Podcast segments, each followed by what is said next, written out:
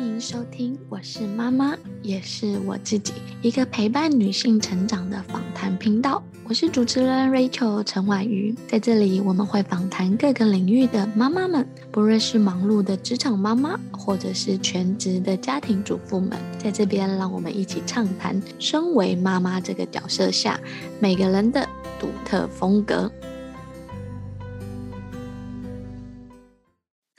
我是 Rachel。今天这一集呢，播出的时间会刚好在我生日的这一天，所以我特别邀请了我的妈妈来跟我对谈，那当做是我送给她的一个生日礼物，也是我送给我自己的一个生日礼物哦。就是因为在这这两年的时间，因为我妈妈跟着我就是到上海，然后一起照顾孩子。那这一次我回台湾之后，又提早生了二宝，二宝本来应该在七月底才诞生，然后。在上上周就是七月三号的时候就已经诞生了，所以呢，我想特别在我生日的这一天录制这一集节目，一部分是记录我跟我妈妈妈妈这个身份的传承，第二个是我也想介绍一下我妈妈她是怎么样看待人生，怎么样，然后透过自己好奇啊、冒险啊，然后跟着我去上海做人生新旅程的挑战，所以这一题是记录。然后这集也是分享给大家说，哎，关于自己的妈妈或者是外婆啊，或者是这样身份来看待女性在不同的阶段，像我们现在是在三十岁到四十岁的阶段，可是如果未来晋升到五十岁到六十岁。的阶段的这个妈妈，或者是晋升到外婆，可以怎么样规划自己的人生？所以今天这一集算是一个特别的节目，希望大家会喜欢哦。如果你自己的妈妈也有很酷啊，然后有很多值得分享的，欢迎你推荐给我们，敬请期待。接下来就是今天我跟我妈妈的对谈。Hello，大家好，我是 Rachel。今天又到了，我是妈妈，也是我自己。那今天这一集很特别哦，就是七月份其实是我生日的月份，然后同时这个时候呢，我的。七月份我宝宝应该本来在七月底才会出生，结果我的小孩提早提早出生了，所以这集呢，其实我是在月子中心录的。那今天的这个来宾呢，也是非常重量级的一个嘉宾哦。第一个重量级是我跟他认识非常非常的久，第二个呢是他应该是我们就是录这个节目以来唯一的一个就是过去都是妈妈身份的这个角色。那他除了妈妈身份，还有一个新身份就是外婆的身份哦。所以今天的来宾其实是我的妈妈李淑妹然后我今天想用母子对谈的方式，然后来说，我是妈妈，也是我自己。她已经做了四十几年的妈妈，然后又升级到外婆的阶段，对。然后想让她来跟大家分享一下，从妈妈自己又到外婆这样是三个身份的角色，然后给我们一些这种新手妈妈。对于我来讲，我只当了四年的妈妈嘛，然后很多听众也是新手妈妈，有一宝啊、二宝，可能都是在十年以内的妈妈。所以我今天就特别邀请我妈妈来。来做一个这种对谈，一样吗？就是可以邀请你来跟大家介绍一下，说，哎，用三个关键词来介绍你自己嘛？你先跟大家打个招呼。Hello，大家好，我是 Rachel 的妈妈李淑妹。用三个字来介绍自己，我觉得不知道要怎样来介绍自己，因为我对很多事情都非常的好奇，然后呢，就是很喜欢去冒险，还有一个是不会计任何的计较。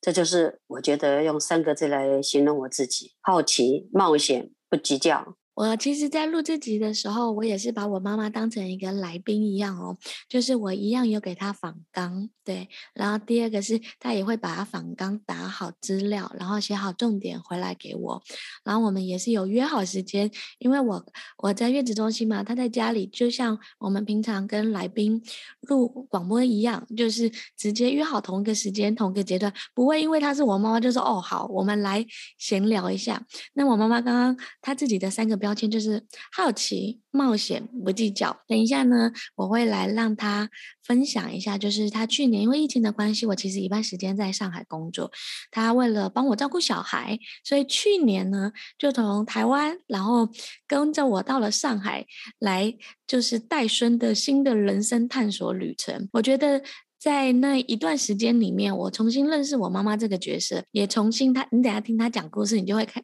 知道她为什么给自己定义成好奇、冒险跟不计较的这三个身份。那在介绍他自己的身份，那我同时也要分享一下我给他的三个关键词是什么呢？第一个呢，我觉得他是一个乐于分享的人，就是只要想到什么好吃的啊、好玩的啊，或者好的讯息啊，他就会跟亲朋友好友做分享，就是他是一个乐于分享的人。再来，第二个是责任心很强，因为她其实过去也是职场妈妈，然后后来就退休，就变成全职妈妈。然后到一段时间之后，她其实现在是当，呃，义工妈妈，在消防队做义工妈妈，而且我妈妈还会做 PPT，还会上台演讲，她还是他们的那个模范。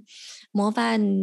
模范的讲师哦，对，我觉得我能就是在工作上这么认真，其实一部分是从我妈妈身上学到的。她都做的那么认真，我就觉得嗯，我应该好好跟她学习，也没有说特别好好跟她学习，而是她就是以身作则给我看。所以我觉得她第一个是乐于分享，第二个是责任心很强，只要交代她做的事啊，或跟她讨论的事，就像我今天要录音一样啊，然后她就很认真准备哦，她还写了稿，稿还跟我说确认这样可不可以，如果不。不行，还要加一点什么？就是从一些小细节就发觉说，当他想要做一件事，或他承诺做一件事的时候，他会很认真把它做好。第三个，我觉得是细节，就是他处理细节跟整齐真的是太厉害了。就是我老公是一个，就是会把家里的东西安排衣服啊，东西折得很整齐的人。那我不是，我只负责干净的，就是整齐这件事不属于我的掌管范围。所以去年呢，就是我妈妈跟我回上海的时候，刚好我们带小孩回去。然后我们搬了一个新家，因为小孩要去上幼稚园，对，所以我们搬了一个新家。然后那时候他来的时候，刚好我们新家搬刚搬完三五天，对，才刚到新家，然后我妈妈就进来，然后刚好隔离，我们就居家隔离。他跟我老公哦，两个人就花了三天时间，把我们家乱七八糟所有东西就折得很整齐，我的衣服干干净净，就是整整齐齐叠在柜子里所有的地方，小孩子的衣服也很整齐，然后甚至我们家的储物柜哦，那些食物啊、物品啊、桌巾，每一个都整理得很整齐，放在柜子里。因为那那几天其实我是出去上课，所以我妈妈跟我老公在家，然后我就觉得说，哇，就是我妈妈对于这种细节的把控度其实是做得很好。在台湾啊，或在上海的家，就是她这个习惯好像不会因为她迁移到另外一个地方而忘记。所以这是我给我妈妈刚刚三个的小标签哦，然后来让她做一下对照。那我想问一下，你现在啊，从妈妈升级到外婆，然后现在又迎接第二个外孙，是一个怎么样的心情转换呢？因为我觉得升级的妈妈这个角色很多人知道，可是从妈妈到外婆这个角色，你可以分享一下吗？呃，一个小生命的诞生呢，我很高兴，而且呢，他这一次呢，是因为提早到，我就觉得很紧张，因为呢，我们好像。准备的是在后面要该准备的的东西，我们都有一点紧张，所以呢，一大早呢，我们就先把他送到那个医院去了。结果呢，他很顺利的就把那个二宝呢很顺利的生产下来，所以呢，觉得很开心。可是当我们现我现在是三代同堂嘛，然后就是对这种生命。面临那个生命延续，非常的开心。然后看到小家伙的诞辰呢，然后就可以陪伴他一起成长，每分每秒都是非常的重要。这就是我这一生命里面旅程最美丽的收获。感谢呢，他们赐给我们如此珍贵的礼物，享受含孙弄鱼的呃过程。因为这种心态呢，就是呃，你当祖母以后呢，你要自己能体验到。才知道那种乐趣。第二个外孙呢，因为 我昨天呢才看到他，我觉得他好像比佑佑还小，就觉得他哇这么小。然后呢，他看到我们呢，就这样，我会觉得哦，心里就很感动，说这么小这么小，那要长到佑佑这么大，我觉得哦，还要多久的时间呢？那你应该想说，你都把我们养到三十几岁，跟哥哥已经四十几岁，那么长的时间呢？因为在我当妈妈的的过程就。因为我还要上班，然后带小孩，嗯、好像没有很多余的时间去想一些事情。那因为现在我比较有时间的，所以全身在全心都在那个孙子的身上，所以呢，我会我会在想的会很多，可是呢，感觉也很多。因为一个小生命呢，他在成长的过程呢，他给我们带来很多我们意想不到的呃那种喜悦，跟那种呃你看着他。你希望说你能教他成长，可是那是他在教我们成长。我觉得呢，这是一个很重要的课题。对好，那你可以回顾一下吗？就是其实你当了四十多年的妈妈嘛，到晋升的外婆，可能四五年的阶段，你可以回顾一下，就是你从自己的身份，然后到结婚生子的身份，然后到成为妈妈。然后又经历上班啊、职场啊、退休啊，然后有很多的生命的历程，你可以分享一下大概分哪几个阶段嘛？因为我录这集啊，其实除了想给我们这一辈听以外啊，同时也可以给我的朋友啊，给我给我们。就是周遭的人的妈妈听，因为很多人妈妈他们也现在跟你一样嘛，就是开始带孙子啊，然后开始享受天伦之乐啊，然后也要同时在想说啊，有些人就想说啊，外孙要生了，我要怎么样照顾他，或外孙哎呦，怎么都带在台北啊，或在外地啊，怎么都管不到。我觉得我讲让你分享就是。这几个阶段给大家了解一下，大概分成哪几个阶段？呃，我是从我结婚开始吧，因为我大概二十几岁就结婚了。那呃，我们结婚刚嫁过去的时候，什么都不会，什么都不懂。可是呢，因为我有一个很好的公公，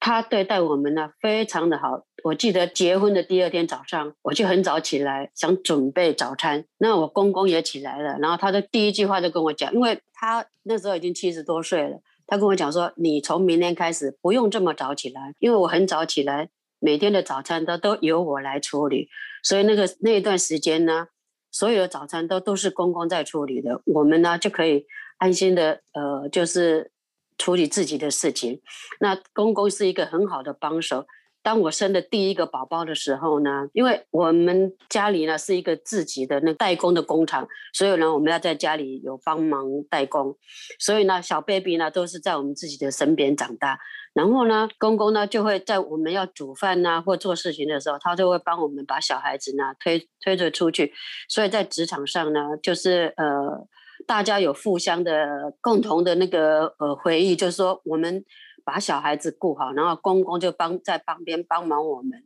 然后呢，后来呢，第二个工作就是因为小孩子长大了嘛，都已经上国小了，我们就我就在外面又有另外一个呃职场上班。这个职场呢是一个很特别的职场，因为我是司机兼会计，我还要去那个货运公司送货，还要去结关。在这段时间呢，我学会了很多东西，因为我本来的职业，我我念的是。不是那种呃会计的职的职场，所以呢，到进到这个职场有什么东西呢？也是开始都在学。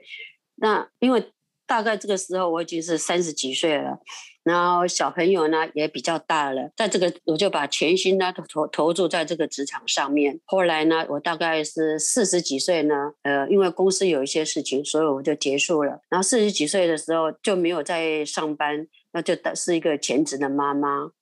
那然后呢，因为有很多的时间，所以呢就参加了义工的活动。这就是我大概呃，就从二十几岁到现在六十几岁的一个过程。然后中间有很多的事情呃发生，就是要什么事情呢？有很多事情要靠自己去感觉，然后你要去摸索，然后就是。在这个摸索当中呢，你也可以学到很多的事情。像现在的小家庭的妈妈呢，都是很忙的，可是呢，他们有很多人就把重心放在职业上面，就是中上班了以后，小朋友给别人来带，或是婆婆妈妈来带，那沟通上说不定就会有一些呃问题。所以呢，我会觉得小朋友呢，就是你上班了以后。要很用很多的时间，就尤其下班以后多陪陪小朋友，这样子的话呢，小朋友的身心发展呢就会比较好一点。然后呢，他也会呃，因为小朋友很敏感，你有什么动作他都知道，就就是他会感觉到。可是呢，他有时候会问的话呢，就是哎，你觉得说，哎，我好像没有这个动作，可是呢，他为什么会发现你好像有这方面的有问题，或者就就是。我们可能是平常表现的时候呢，呃，你有表现出来，可是你自己不晓得，所以这是就是我当妈妈的一个经验。那现在当婆婆呢，呃，就是也不是婆婆，就是我当外婆。外婆的时候呢，像呃我小孙子呢，他也是一个很敏感的。我如果拿个东西，他就问我说：“阿妈，你这个东西是要怎样怎样做呢？我说，哎，那你怎么知道我下一步要做什么？所以呢，我们我们认为说，小朋友他很小，什么都不懂。其实呢，在他心灵上呢，他什么都懂，因为他他的他的呃专注力呢，就是在我们的身上。因为你做什么，你觉得不觉得怎样？可是他在他感觉上，他是就是他感受到了，因为他的小脑袋可能就想着这这就是这些东西。呃，这就是我跟大家分享的。所以大概主要分四个阶段。第一个是就是结婚是变小家庭啊。我妈妈那天在跟我老公讲，讲说她结婚之前什么都不会做，因为在我印象里，我妈妈煮饭很好吃，然后甚至我的。亲戚啊，还有我我阿姨的小孩都说，哦，我好想吃我妈煮的什么什么东西。所以我从小到大，我的印象里的经验就是我妈的菜非常好吃。过年我要指定吃哪几道菜啊？她到上海去之后，把我老公跟我的小孩喂的很好。我的儿子佑佑就会说，哦，阿妈的排骨好吃，我要吃腰花什么。对，就是会指定。指定我妈妈煮的菜，她才跟我说，她其实结婚之前，因为，呃，我妈妈她之前的原生家庭其实就是都做得还不错，有帮佣啊，有小助手帮忙啊，所以其实她从来没有煮过饭。她真的是结婚之后才开始学煮饭。然后我爸爸这边有十个兄弟姐妹哦，所以我们是一个非常非常大的家族，你知道吗？就是像我们现在小家庭，管好五六个人的胃口，可能早上就要忙很久，就是忙忙不完。我有些时候煮早餐。或者是丰盛一点，一餐可能要煮一个半到两个小时，动作很慢。你想想看，要顾好一家，可能是三十个人哦。对，那时候还有小孩的时候，所以我妈妈说的，刚刚前面那一段就是，我们其实从小是跟我们亲戚一起长大，那亲戚的，就是上下都有，我们就是两边的亲戚都很多。然后第二个阶段就是，她上了职场月，就是我跟我哥哥去上学校之后，我妈妈就是职场妈妈。我那时候也觉得我妈妈很酷，她又会会计，然后又自己开车，因为在那个年代，其实会开车的妈妈其实相对很少，骑摩托车已经很厉害了。我妈妈还会开车，然后就会常常做贸易啊，就是跟着老板啊一起去送资料啊、送货啊。然后我有些时候也会去他的那个公司啊，坐在他旁边，小时候不知道的嘛，然后就坐在他旁边，就在那边打字，还有算算盘，我印象很深刻。对，然后。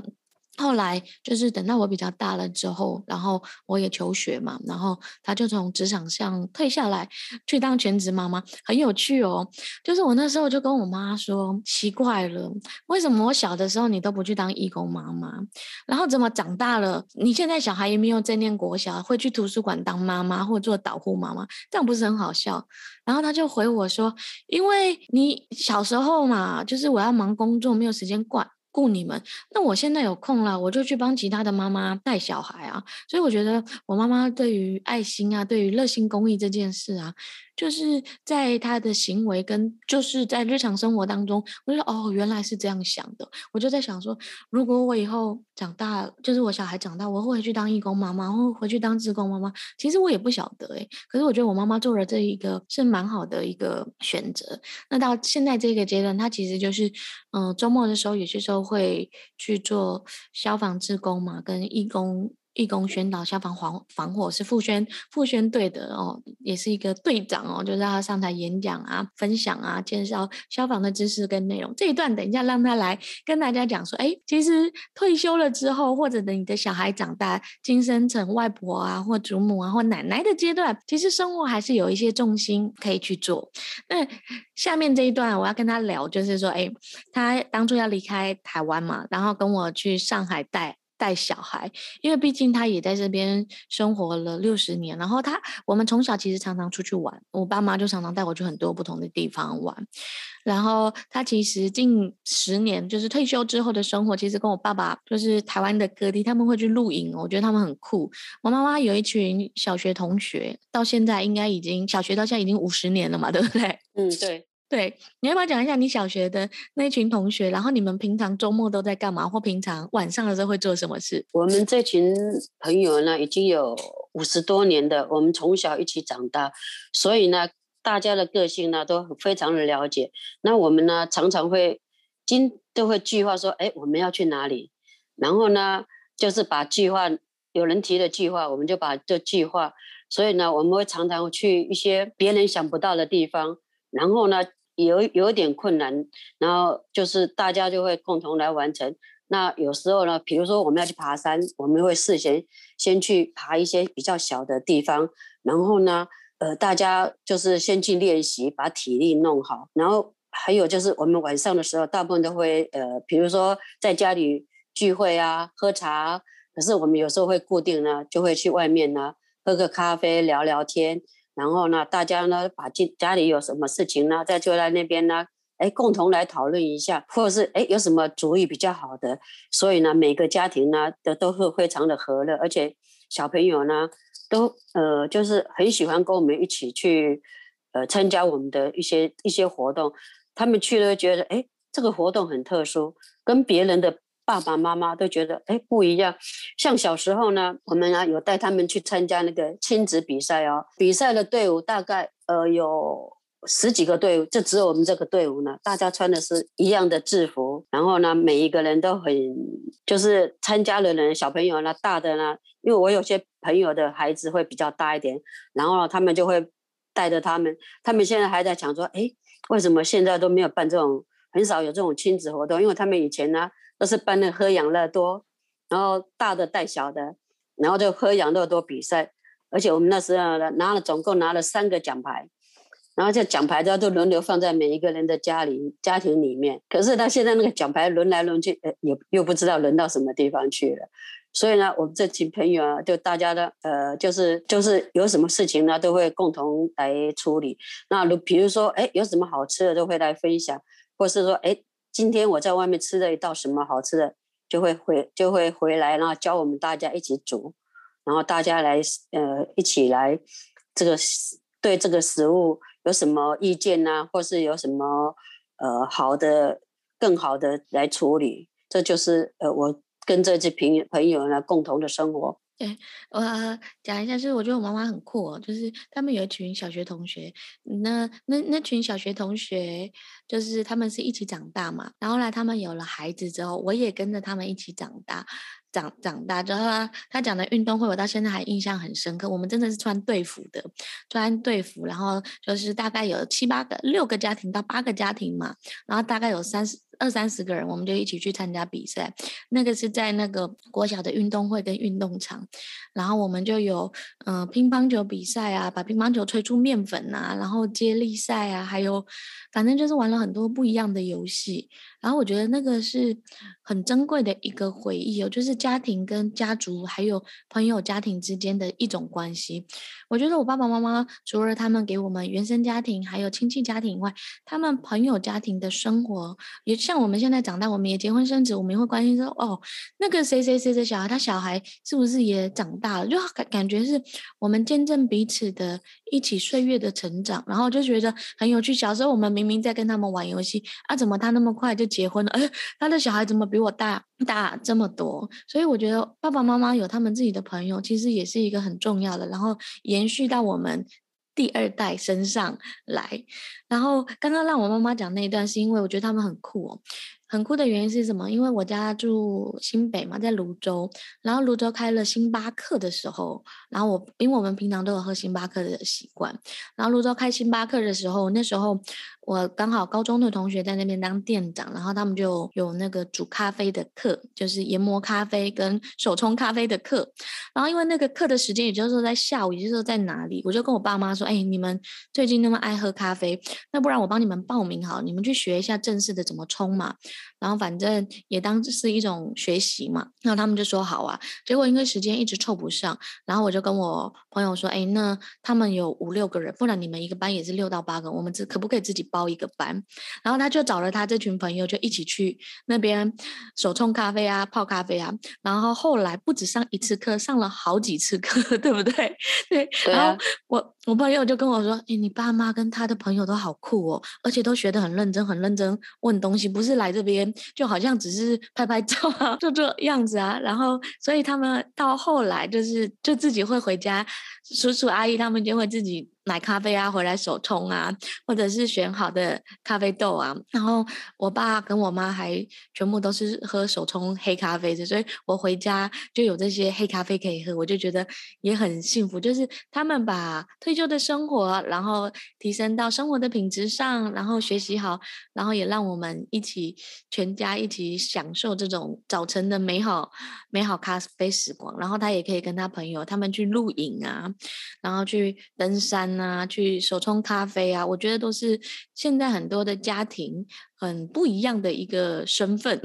对，然后刚刚前面讲到那一段，就想让大家知道说，哎，其实你们的生活其实还是蛮丰富的，跟很多元的。那那时候啊，就是我不是邀请你跟我回上海带悠悠啊，对啊，你那时候对台湾会不会有什么不舍啊？这是第一个。然后第二个是。因为就是上海，虽然就是同文同种，讲相同的语言，可是，在生活习惯上、城市的落差上，还有就是很多的习惯还是不太一样。你那时候是怎么样考量跟面对这样的事情？因为家庭一直是生活的重心嘛。啊，随着年龄的增长呢，更觉得喜欢和朋友、跟家人在一起的感觉，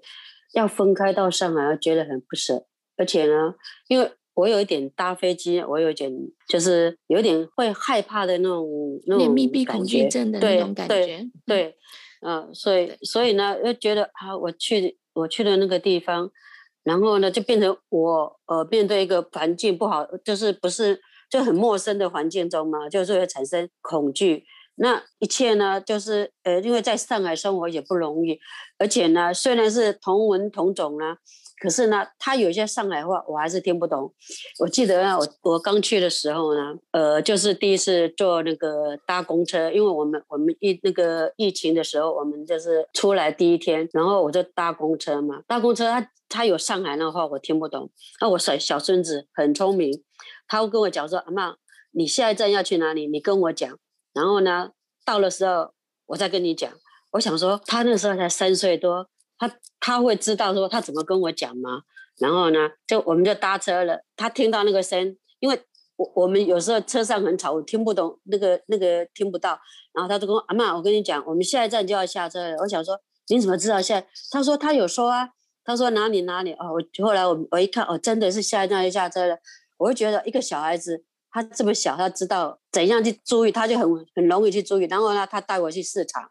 然后带我去。拿那个快递，我就说、啊，你不是才刚搬来吗？他说对啊，爸爸有带过我来一次，然后呢，呃，我就知道怎么走了啊。我觉得哇，三岁多的小孩他就能适，就能就能适应这种生活。然后我就想说，好，我就就嗯，抛弃一切自己一切的一一部分自己的想法，然后就去适应这个环境，然后让自己去体验这些生活。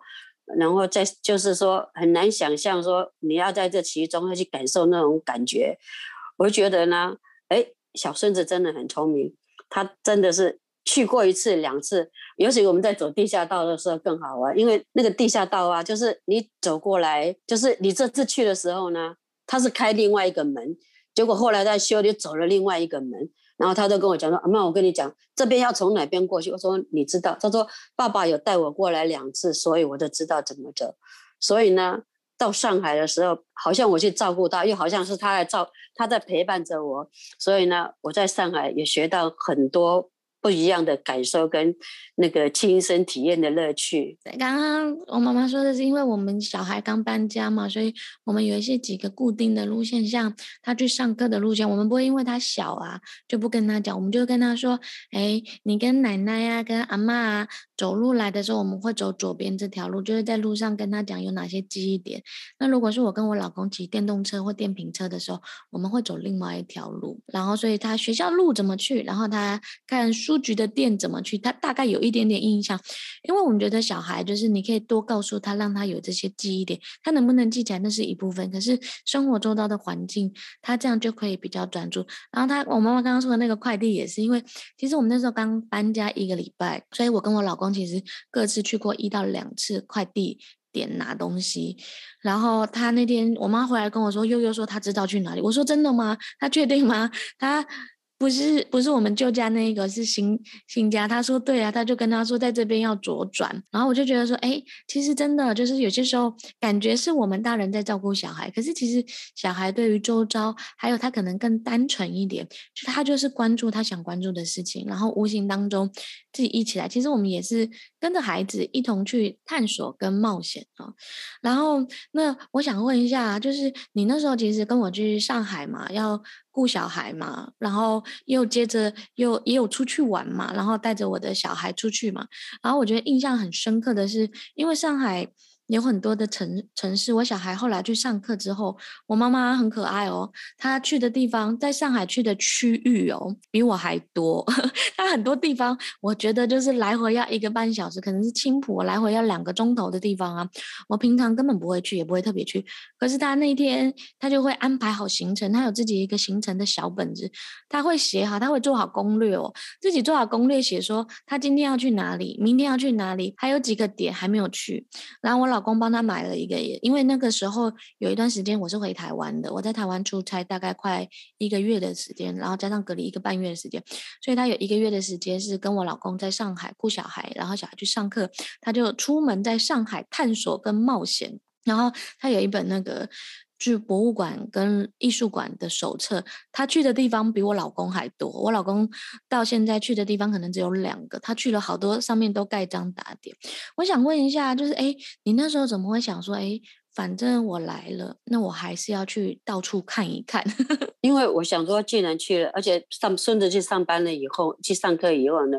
呃。那我自己一个人在家，如果我整天都在家里的话，那我这样子哎觉得很无聊。所以呢，因为上海总共有十六十六个区，结果我大概去了有十五个区，我去过，只有那个崇明岛，因为崇明岛离呃我们住的地方大概要坐车要四个小时，所以我没有时间去。那我每天就是顺着去上课以后呢，我就把时间安排好，然后在每天两点半以前要回到家里。然后三点半呢，都去接孙子，这样子我就把那个上了很多的地区呢都去玩过，然后呢看了很多不一样的景致，我就觉得呢，在上海，呃，就是你要融入这个生活里面，你你就会觉得，哎，其实还不是你想象的那么可怕，因为我刚去的时候觉得说，哎，你什么都不懂，然后坐车什么都不晓得要怎么做，可是我就发觉上海的地铁。的交通呢，非常的方便，而且有的地方呢，我只要呃，就是在上海，电动车、走路、脚踏车、公车、地铁都全部综合起来，就是呃，我出去旅游最方便的交通工具，然后就可以去看很多的地方，然后就觉得心情就会非常的好，因为有很多地方还是想去的，可是就是时间上没有办法去。你刚刚应该有听到，我觉得我妈妈的那个时间效率管理比我还好，因为我的小孩是八点出门，八点半到学校，然后两点半左右他得回到家，因为他三点要下课，所以我们抓八点半好了，好吧？八点半送到学校，对不对？八点半到两点半。就大概只有六个小时的时间，而且我妈不是搭计程车哦，她很可爱，她都坐公车跟地铁。我如果赶时间，我都我都坐计程车，对不对？然后因为我喜欢搭公车，是因为呃，你搭公车的时候，你在路上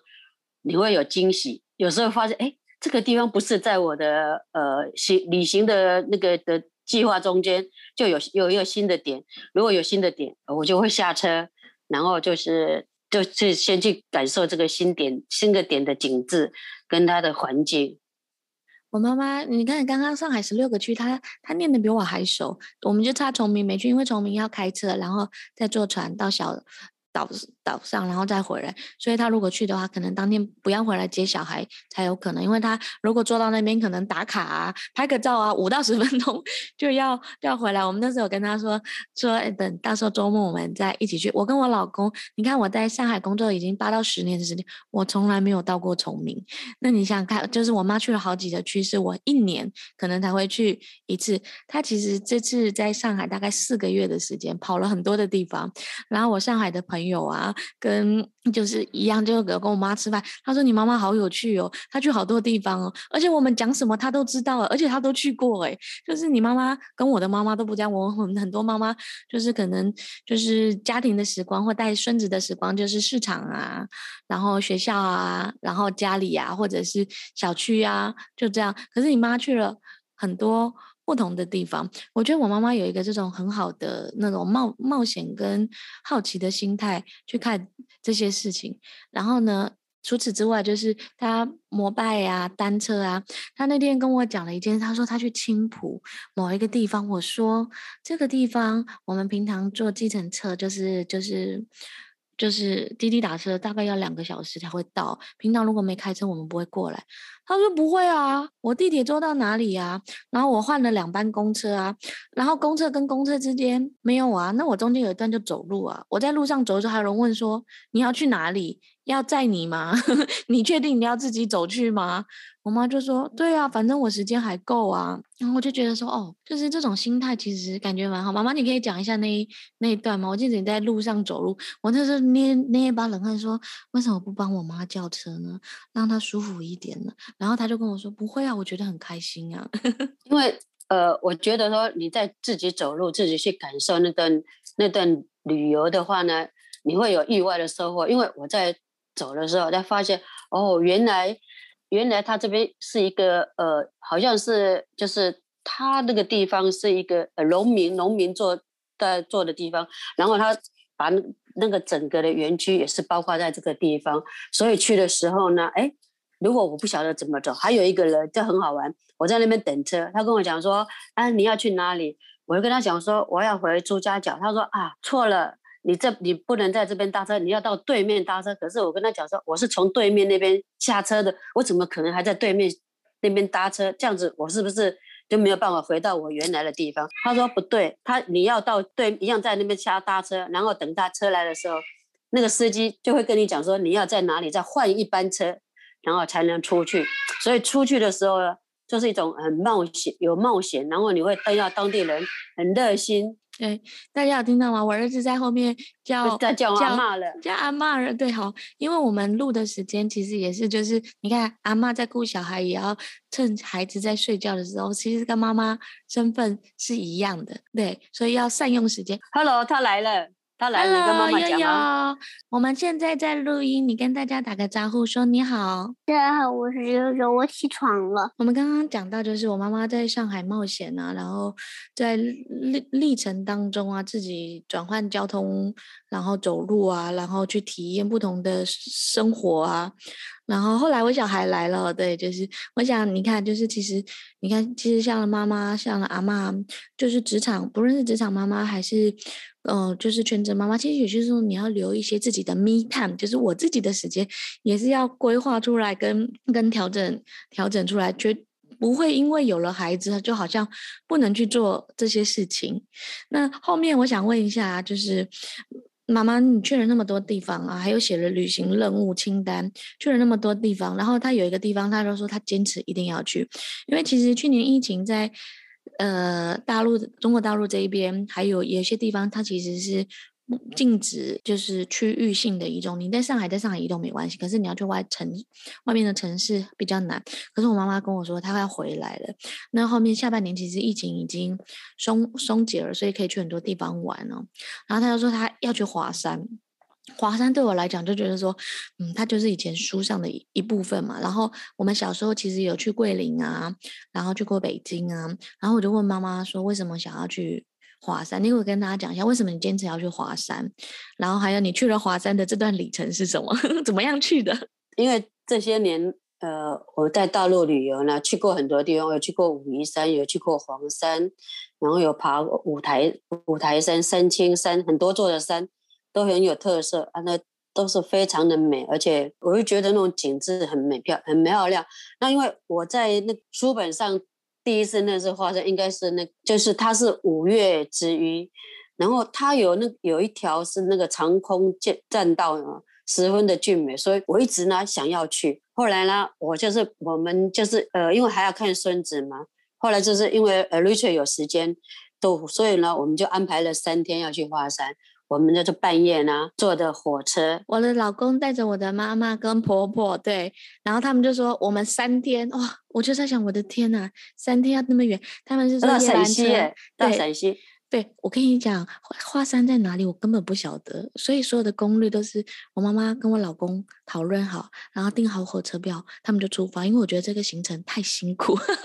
对，他们是坐夜班车跟坐那个卧铺，大家知道卧铺嘛？对，卧铺。对，因为距离有点远，所以坐卧铺，他们就可以在火车上。我们搭了十几个小时的火车才到了华山。哇，到华山的时候我好高兴哦，因为我终于来了，因为。我孙子每天都讲，我说妈，你什么时候要去华山？我说有啊，有时间我一定会去啊。他常常问我说，你什么时候要去？然后想说就好高兴就来的，结果呢，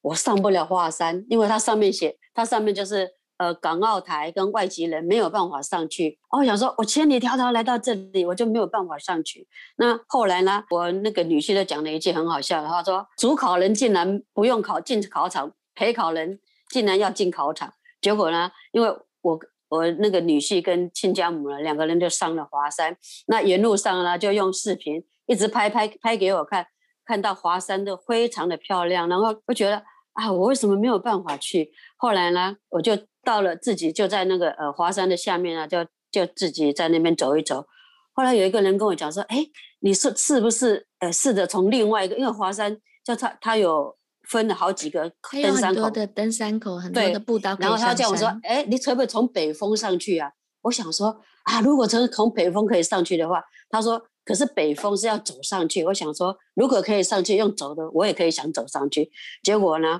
我就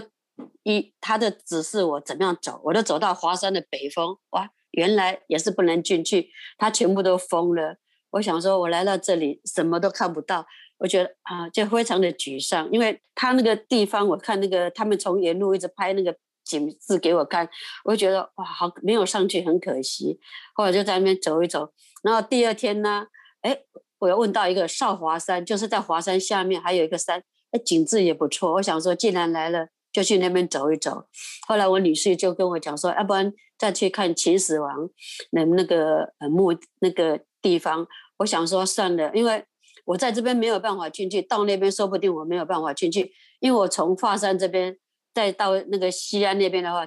还要再一百多公里。后来呢就没去成了，就是呃我去那个华山有一点遗憾，在想说以后如果有时间还会再去一次的。对，他们那时候我觉得就是很有趣，就是坐卧铺，然后我老公要帮他订卧铺，因为在台台北其实就是距离比较近，其实在高高铁也一两个小时就会到了，根本不会有卧铺的这样的经验，我就说去体验一下。然后我们妈妈这一次跟我老公还有我婆婆一起去的时候，我那时候其实有点担心，因为老公要带两个六十多岁的。的妈妈们去爬山，我就在想，到底爬不是爬得上去？到时候生病啊、出事啊、行程又这么赶啊、没睡饱啊，会不会怎么样？可是我看他们沿途就是非常的开心，两个人都笑得非常的开心，然后也拍了很多的照片。虽然最后我妈妈没有上去，可是我觉得这个回忆啊，还有至少他设定了一个目标，然后就这样子去实现跟达成。你虽然是没有办法上，可是也是一个很难得的经验。刚刚前面啊，就讲了，就是我妈妈到上海啊去旅行啊，然后在虽然在很忙碌。的带孙的时间里面，他每天有六个小时，他还是会就是想办法，然后去规划好路径，然后去做自己的探索。这刚好也很符合他前面讲的好奇啊、冒险啊，然后给自己的标签。后面我想跟你聊一下，就是为什么孩子都大了之后啊，你还是想来投入公益事业，做妇宣志工跟导护妈妈这个角色，而且妇女防火宣导，就是其实有时候我跟我朋友开玩笑说，我回台湾。啊，要跟我的爸爸妈妈见面啊，或者跟他们约他们吃饭，还要跟他们约，因为他们时间很忙。一个是他们有前面讲的有朋友要一起出去露营啊、登山，有自己的生活；第二个是因为他也就是要投入公益事业啊，做或做防火宣导啊，周末的时间可能要去做公益的身份。想聊一下说，哎，你为什么在想在退休之后，就是还想再投入做这一些，是为了什么？呃，因为大概呃在二十多年前呢。就是那个妇女防火宣导队刚成立的时候，因为他们刚好欠人，那因为就是 Rachel 的爸爸呢，他是义消，所以呢，他就推荐我去参加这个这一个呃活动，报名去参加这个活动。那因为刚开始的时候呢，我对这个防火宣导呢不是很熟悉，因为他跟我们的生活好像有点距离。我只知道我先生是消防是义消，然后呢，半夜火警的时候呢，他们就去打火，然后呢觉得哎很危险，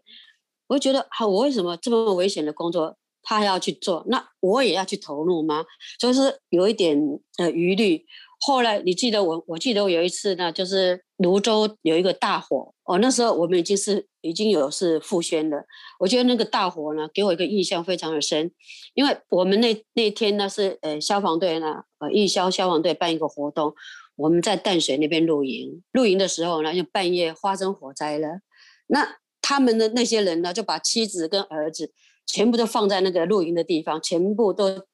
回泸州来来参加那个救火，就是来来参加救火的活动，你知道吗？他们回来的时候，每个人哦，那小孩子看到他们，有些小比较小的看到他们的脸都哭了，因为他们全身都是黑的，那个连脸都黑的。有他们在开玩笑说啊，那到底哪一个是她的老公啊？嗯，我就觉得这是一个很很危险的活，那个呃，就是。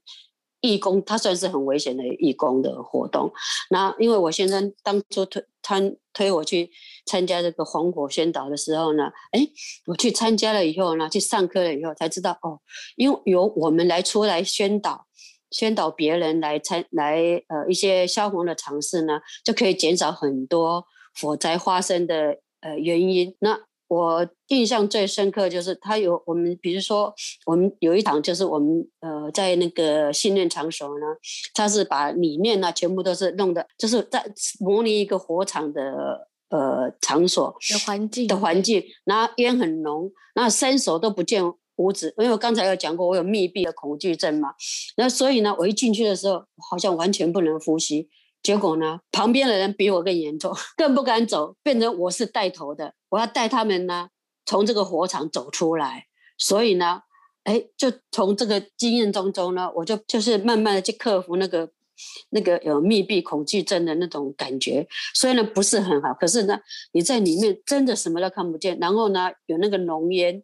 后来呢，但然后他有指导我们怎样逃出这个龙源。你有经过去呃试过了以后，你才知道哦，火场真的很可怕。然后呢，就是一个很好的经验。然后有一些很多的尝试是我们在外面呢是没有办法，就是你没有去体验这个逃生的技能呢，你是没有办法呃去了解。了解这些的危险性，像我们每个人出来的时候呢，身上被贴了好几个标签，我们完全没有感觉，因为贴了标三个标签，表示你已经站完了。你看，在这个东里面，有人帮我们贴了标签以后，我们完全都没感觉，就是你心里的恐惧，你恐惧，你只想赶快早一点出来，然后找一个地方赶快出来，你完全不会觉得说，哎，我们的四周的环境是怎样。所以呢，他让我们去学习这个东西。呃，你怎样从里面逃出来？怎样去克服你那个心理的障碍？我觉得呢，这个就是我参加这个呃防火宣导的最大的收获。然后去参加义工妈妈，是因为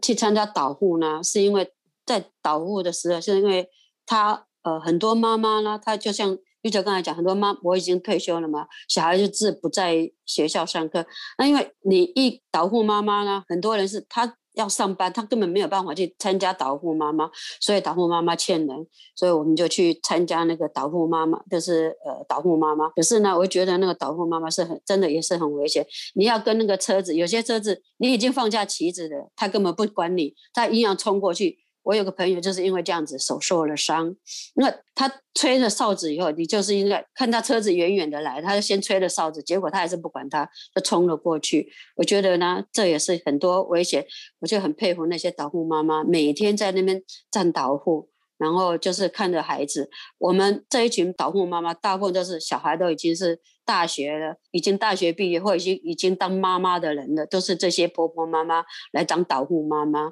我也很佩服他们。对，刚刚他讲的那段啊，就让我思考啊，就是说，哎，其实有些时候，像当下是我们是职场妈妈，有些时候小孩我们不能陪伴小孩啊，或者是啊小孩的某一个历程，其实我们没办法兼顾到。可是呢，可不可以在以后的阶段来补现在想要做的事情呢？再来第二是，我觉得妈妈，我妈妈做消防。嗯，妇女防火宣导啊，他其实真的付出很多时间，但有时候晚上啊，就会去做宣导的活动，跟人家讲说，哎，消防队的在家里居家安全啊，然后消防的火灾的知识啊、常识，还有他刚刚说的那个，那他也会上台演讲哦，跟报告。我觉得他们报告更厉害。你们知道，就是长演讲其实是容易的，越短的演讲越难。他都跟我说，他每次上台只有五到十分钟而已。我说五到十分钟，我开场都还没讲完。他就说对，所以我们要讲重点跟讲核心。对，所以有一次啊，我就是跟我老公，我做游戏化教育嘛，就是我们在我小孩的那个满月的时候，一岁的生日我们用一个卡户，就是这是四年前，我们就用一些这种线上软体啊。互动的方式来进行，我妈妈就说：“哎、这个很好玩呢，那我可不可以把我的 PPT 也做成那种互动抢答的方式？那这样子的话，我五分钟就可以跟大家玩很多练习的游戏，把知识点传输出去。那其实因为我爸爸妈妈他们都是做消防义工跟志工，所以我在大学的时候，我也是那个。”凤凰志工，然后我也是在有 EMT，就是 EMT 的初级急急救员指导，也也有在消防队哦，就是下班之余，我大概做了三到四年，就是。的下班之余就在消防队值班执勤，然后跟着救护车出去，所以一些紧急救护啊，还有伤病啊，我大概知道怎么样处理。我觉得就是你有些时候在做某一件事情，可能不会想说，哎，这件事的意义跟价值是什么，反而是去尝试跟经历之后，就会看到另外一个不同的面向，然后把那样的。内容转换成生活的一部分，我就想说，我小孩现在对消防宝宝啊，然后对于消防啊、地震啊的很多基础的知识，就是因为透过我妈妈跟我爸爸在这样子在做，他无形之中就对消防员感到非常的感兴趣，然后也有做消防啊、喷水啊。然后运动啊，就是什么，他就会有很多新的认识。那这就是关于我妈妈在做职场志工那一段的。那最后我来问一下啊，就是，哎，你在有没有什么好玩的家庭小游戏或家庭的一些？仪式感呢？因为，嗯，对，你可以跟大家分享一下嘛。就是我们每一年后来，其实刚开始是你跟你的姐妹嘛，对不对？去做妈祖绕境，然后做了好几年之后，就带着我们，对我们你们的小孩也去了，然后现在又带着孙子去。你可以跟大家讲一下，哎，为什么想去做妈祖绕境的这个活动吗？因为妈祖绕境呢，这个就是世界上三大宗教的活动。那这个妈祖绕境的。过程呢，我们第一年去参去参加的时候，都觉得说啊，我们只是去走走，然后去拜一拜。结果呢，你在沿路上呢，就可以看到很多人呢，无限的呃奉献的那个很多东西。然后呢，就是每一个人就好像说，哎，是跟你很亲，或就会感觉到说人跟你很亲近。然后呢，就是呃，你在那个过程当中呢，你就会感觉到说，哎，那种那种充满人情味，因为不求回报。然后我们去，我们去了好几年，然后我们也会准备一些东西的结缘品跟大家分享。然后呢，进香周围的力量，就是沿途的有饮料啦，民众非常的热心啦，不管是大的马路或是乡间，都充满了这种加油的声音。进香之路呢，就是好像人生的路程一样。你走了很艰辛，很苦了，可是呢，你在自己快要走不下去的时候，会有听到很多人给你加油，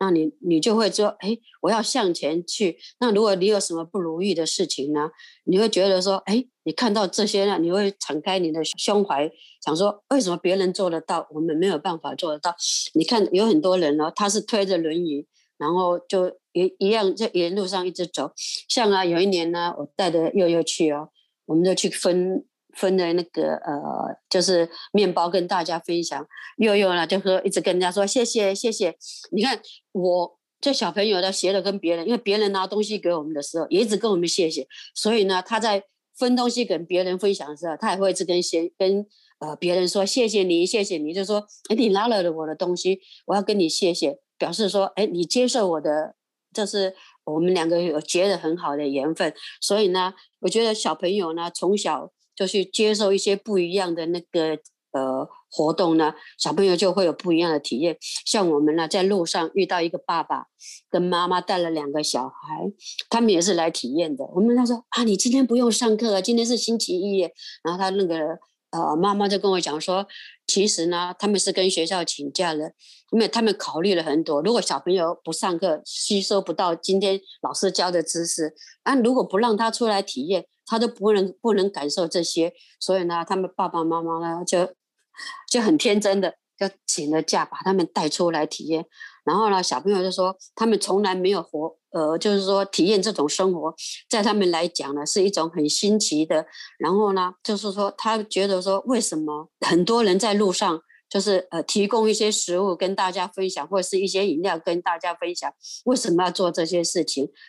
然后爸爸妈妈呢就会给人家解释这些，呃，为什么他们要分享这些东西给人家，就是大家结好缘，分分享这些东西，然后呢，就是会把自己。呃，想要跟别人加油啦，或是提供一些好的知识给大家。然后呢，我有很多小朋友呢，他就他妈妈就是呃，就让他们出来感受一下。我觉得这是也是很活很好的活动。像我呃，像现在我们迎接了新的生命，那我们又有明显的跨要跨过，一直生活在那个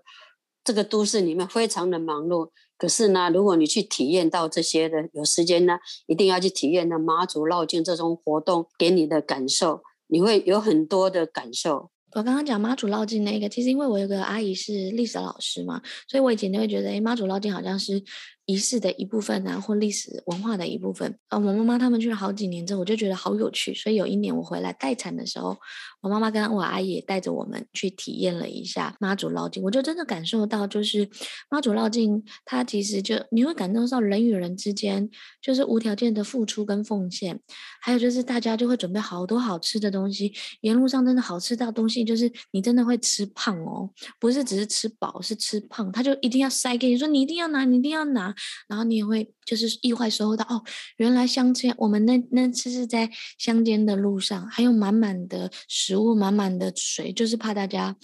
走得太累，跟没有办法继续进行。然后我后来在做企业内训，其实有到南部去嘛，然后南部有些。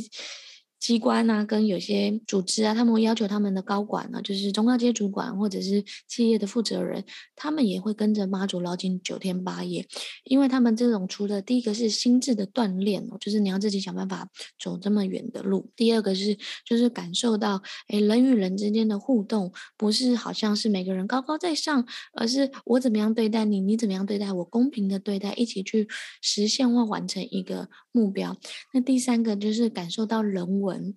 的气氛跟气息，所以我觉得妈祖绕境应该会变成我们家族的一个 传统的仪式哦，就是这样一个接着一个。因为幼幼在两岁多的时候，我妈妈就背着他啊、哦，他也不会走路，就是路没有走得很好的时候，就背着他，然后去分分享小食物。所以我觉得，就是妈祖绕境这个可能是我们家族的一个新的传承的仪式。那不晓得你们的家庭有什么不同的家庭仪式，也可以跟大家分享。那最后呢，我也想来问一下嘛。爸妈，就是因为已经六十岁了嘛，有些时候就会觉得说，学习就其实就是年轻的时候也学了很多东西啊，然后到这个阶段应该是好好的享清福的时候啊。然后我这次回来的时候，就看你们在 FB 打卡，就是说在练习哦，就是说，哎，之后要去环岛，对，就是目标是要骑车环岛。你可以跟大家讲一下说，为什么你们？设定了一个目标，想要去骑车环岛，然后就是重新练习骑脚踏车，怎么样锻炼体力啊？然后会不会觉得说，都已经六十岁了，就不需要学习或者是成长呢？不会，因为学习成长是一直是生活的目标了。那我们并不怕挑战新的事情，然后这样呢，我们才可以跟得上社会的脚步。像我们都是呃有计，我们要去哪里都是会有计划的。比如说我们要去爬山，我我我们有一个呃新北市的。最高峰塔曼山也是我们也想要去爬的，可是有很多人跟我们讲说这个山不好走，那我们也是就是呃有计划就是要去，然后我们现在计划就是要去骑脚踏车。那骑脚踏车以前呢，我们就是要先练习，因为我们有年纪了，我们要注意自己的安全，也不要让我们的呃子女想说啊，你们每天就是你们要去呃骑脚踏车环岛的话。很危险啊，或者是什么，所以我们要先把自己的事情先做好，然后才可以去实现我们的梦想。对，然后在这边你可以讲一下骑车环岛，为什么想做骑车环岛这一这一个这一件事情呢？呃，因为台湾呢现在是很盛行呃骑车环岛，那因为都大部分都是年轻人去挑战，有人还骑。还有的是一日游，就是一日呃单车这样子就走了一天就把它玩了。那我们就是想说去认识每一个乡镇，所以我们的骑车环岛是可能要分阶段性的，就是呃比如说到另外一个地方去几天以后。或者是因为如果我们全部要环岛完的话，可能对在我们的体力上来，可能是没有办法完成呃这个这些这些密集、啊、任务的，就是可能不是九天八夜啊，对对对，可能是要长点，就到某个地方待着两三天，然后再继续往下骑。对对，所以我们现在呢，就是除了我们要骑车环岛以外呢，我们还要准我我们还要准备有保姆车。那我们现在就是在跟保。呃，要当我们保姆车的人呢、在接洽，就是说等他有时间的，然后他来当我们的保姆车。比如说我们在骑车的中间，他先到前面一站去帮我们把住宿啊、吃就是呃吃的啊，我们可能是要自己会在呃买食物，在路边在这找个地方，然后煮或是吃当地的美食。所以这个就是我在我们的计划当中的话，就是可能要去实现的话，因为现在是疫情的关系嘛，可能要。好几年以后，那时候搞不好我们年纪又更大了，说不定也没有办法完成这个呃骑单车的梦想。我觉得不会啦，不会等等这么久啦，说不定明年就可以做了。今年刚好好好的做规划，然后把美食的之旅排上排上行程就好，说不定又又可以回来跟你们一起骑骑车环岛。因为我对他有跟我讲说他要去，因为我有我自己有铁人三项嘛，跟横渡日月潭的记录，所以我打算。儿子长大，悠悠长大就是小小铁人。我已经跟教练准准备好，跟其他的朋友讲说，明年悠悠已经就五岁了，可以参加小小铁小小铁人的比赛的一个环节哦。他不一定能参加全部，可是可以，他可以参加接力赛。那今天呢，非常谢谢我妈妈来跟我这样对谈哦，聊天。因为我觉得，其实有些时候跟妈妈在聊天，可能是生活的琐事，可是可以透过这种采访的角度来看。看看他对于某一些事情不同的观点、不同的想法，然后跳脱母女之间的身份，然后来聊聊说：哎，他的生生命里有哪些事想要完成？有哪些看待事情的角度，也可以当成给我做妈妈。尤其我现在变成二宝妈妈，又是一个新身份跟新阶段的挑战。那最后呢，可不可以请你用一句话来定义妈妈或者外婆这样的一个角色？像我我现在呢，只是负责。娱乐分享，在寻求当呃你们有寻求要奥援的时候，才是被动的去帮助你们啊，得到充分自主的下一代，也我也可以承担自己独立独立生活，那以后自己就是我们自己独立的生活跟跟责任。对，所以你就觉得说，哎，现在你就是负责娱乐跟分享，然后在我们需要的时候，啊、你有看到他讲了一句很重要，才被动的伸出援手，不会主动的。过路跟借问 我们要干嘛？对，然后就是他也觉得说，哎，就是希望我们也是充分自主的下一代，那他们自己也要为他们未来的退休的生活、老年后的生活，还有我们也会离巢之后啊，他跟他跟跟爸爸，还有跟他的朋友，还有很多梦想要去做跟要去实现。所以我觉得对我来讲，这也是心态非常健康的父母，让我也不会有很大的压力，想说我他们都不出去玩，我要带他们出去玩，他们都在家里。好无聊，那健康会不会有问题啊？我反而会觉得说，我有很多新的事物，像煮咖啡可以分享啊，露营可以跟他们分享啊，还有新的学习啊，或者是新的互动啊，iPad 啊，像这一次你看他要跟我录音，对不对？我们是用 Room 录音，诶，对，就是六十岁的，他也来学习 Room 怎么操作，怎么样实现，然后。数字化或互联网化的东西，他都能操之上手。我就觉得我妈妈是一个新时代跟得上潮流的 妈妈，很有趣。非常谢谢她今天接受我们的采访。那这一集呢，除了我想跟我妈妈做一个记录以外，说不定以后等我真的当外婆了之后，这集拿出来听，又会重新温习一下这一个历程。然后第二个是，如果你有妈妈呢，也欢迎你把这个分享给她，让他们。互相交流一下，说，哎，身为外婆的角色啊，可以怎么样做？还有就是，如果你的妈妈也很酷啊，有很多不同的精彩的生活啊，也欢迎你推荐给我们，我们也可以来采访。我觉得妈妈除了妈妈自己的角色，她也把她自己照顾得很好，所以让我也能照顾好自己，能照顾好整个家庭啊。那最后的最后啊，就让妈妈，你可不可以跟大家讲一下，哎，关于新手外婆在家庭教育上，你自己的心得好不好？因为现在我的很多多的朋友也当了的妈妈，也当了外婆啊，或身份，可是他们有些时候还是没办法拿捏好啊，或没办法放松啊，或放手啊，或者说啊，小孩都长大了，那现在他到底要做什么？职场的朋友大家也都老了，对，你有什么自己就是在家庭教育的心得吗？当了阿嬷以后呢，无论是时间或是心情呢？哦，比较能以一种旁观，我们就是以旁观者的角度来欣赏，然后来玩味，并加以归类分析，然后在陪伴孙子吃喝玩乐之余呢，哎，也可以稍稍掌握了隔代教养的那个美感，发现发现到祖父母可以可以做的事呢，好好多又好有意义。三代同堂，切记，就是我们如果是三代同堂呢。是不可以随便批评孙子的父母，因为当你在当当我当父母的时候，我也不喜欢别人批评我，所以呢，就是因为当你你不喜欢别人，所以一切呢都将将心比心，不要以权威自居，呃，不要当一个难难搞呢，让人家不容易接近的长辈，呃，或是阿嬷，这这就是我目前最重要的人生课题。OK。所以最后的结论就是，哎，目前最重要的人生课题就是当一个乐于亲近的阿嬷。对，好，Okay. 那今天非常谢谢李淑妹，也是我的妈妈，来跟我们对谈，然后从她自己。就是从结婚啊、生子啊，然后到升级成阿嬷，然后接着跟我们去上海冒险之旅，然后最后又说到他之后的人生还有什么新的计划，要去骑车环岛旅行。希望就是这一集啊，就是一部分是记录我跟我妈妈的记记忆，第二个是也可以分享给周遭的好朋友们，或者是婆婆妈妈们，然后来看看。我觉得身为妈妈的这个角色，跟身为婆婆的这角色，因为我还没到嘛，就是身为外外婆的这个角色或奶奶这角色我还没到。可是我觉得妈妈的这个角色永远都是我们的一个好榜样，然后好沟通的对象。那今天的这集就到这里喽。那最后我想邀请妈妈妈跟悠悠悠悠我的儿子来跟大家打个招呼好吗？我是悠悠，谢谢大家来收听，拜拜。谢谢大家收听这一集的《我是妈妈，也是我自己》。成为妈妈是一件美好的事情，